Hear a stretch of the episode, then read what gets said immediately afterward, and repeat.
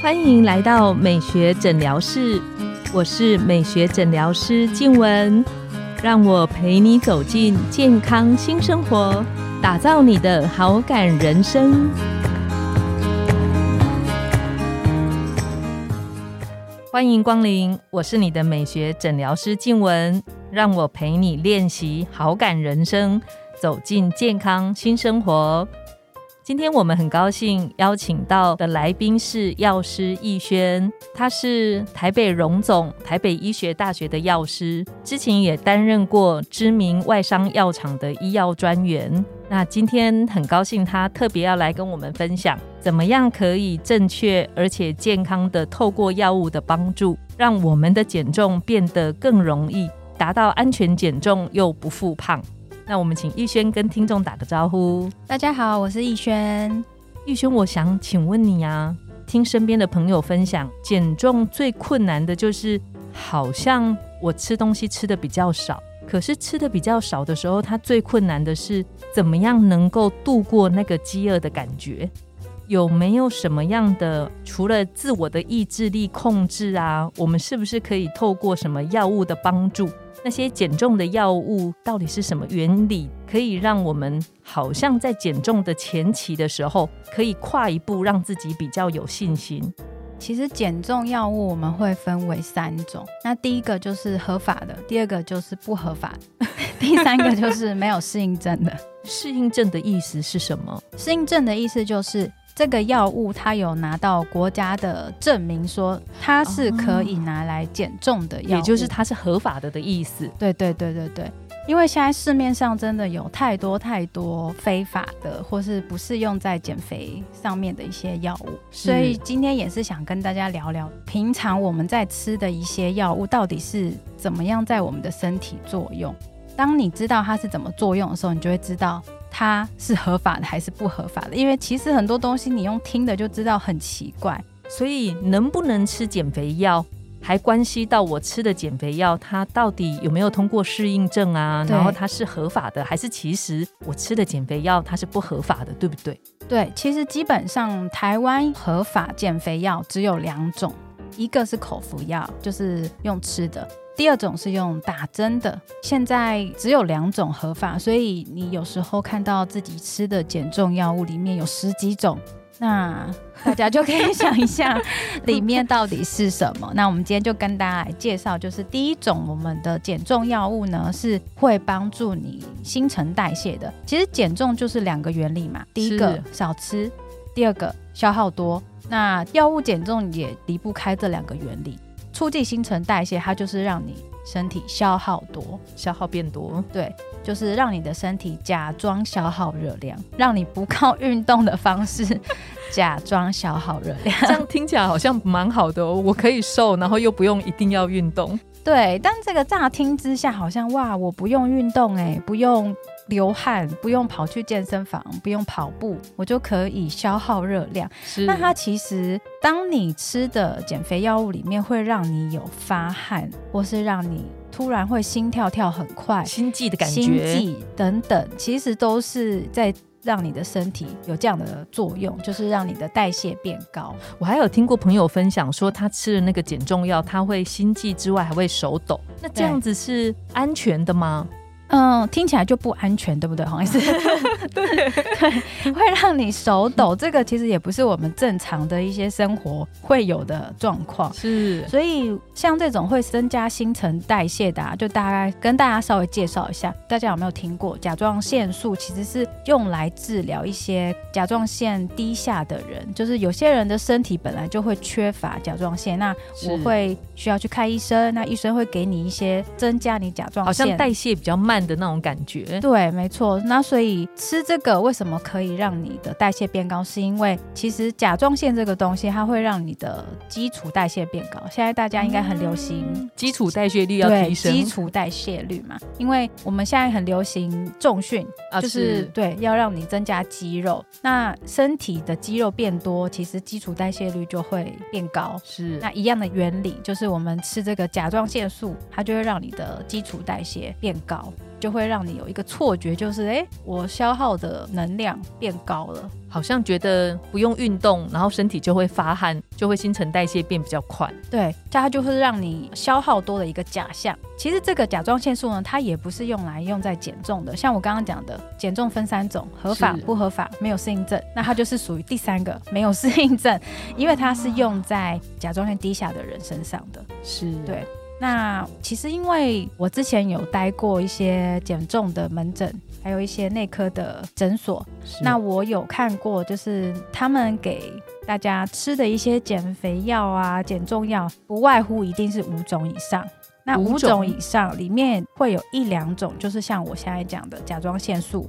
为什么减重药物要吃这么多种？就大家一定要知道我到底吃了什么。对，所以像甲状腺素有可能会掺在你的减重药物里面。那第二个还有是稍微专业的名词，叫做交感神经刺激的药物。对，那是什么东西呢？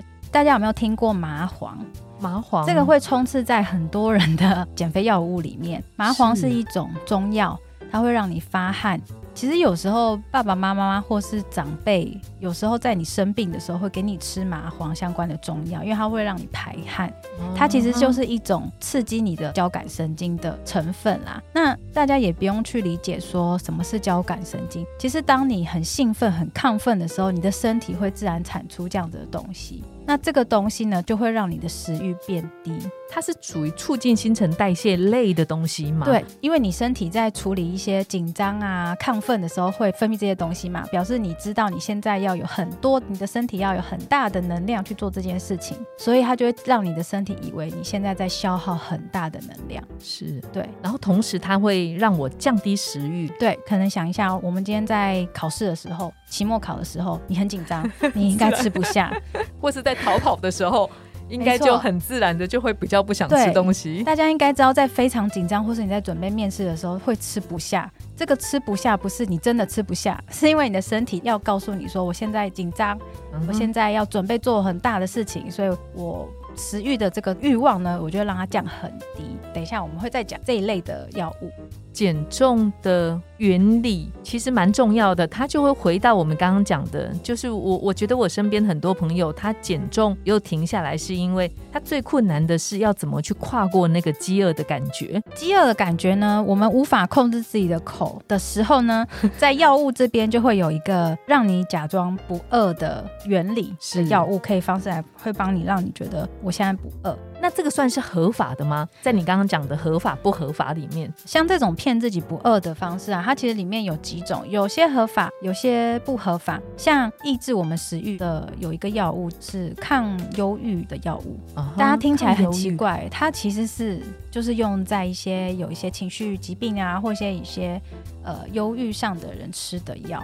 那这个里面它有一个东西叫做血清素。大家应该稍微有听过这个东西，那它又称为快乐的荷尔蒙。身体的血清素多的时候，你会比较开心。我只有听过香蕉里面好像有血清素。对，就是大家偶尔会在一些报章杂志啊，或一些广告会听到这个东西。那这个东西它控制我们的食欲，是。所以当你把抗忧郁剂吃下去的时候，你其实会不太想吃东西。对，我以为心情变好的时候，想吃东西的欲望更高，但其实血清素它是让我的食欲其实是相对是降低的。对，它其实就是控制你的身体一些原理啦，会让你不想吃东西，所以它就会假装你的身体我不饿。对，所以靠这些药物，你可能想吃的欲望就会变少。那可是血清素这个东西其实比较危险。其实我们以前台湾合法的一个药物，它是血清素的成分。但是因为后来发现它会造成脑中风或是一些高血压，就是它对于心血管上有很大的副作用，所以它后来就是被下市了。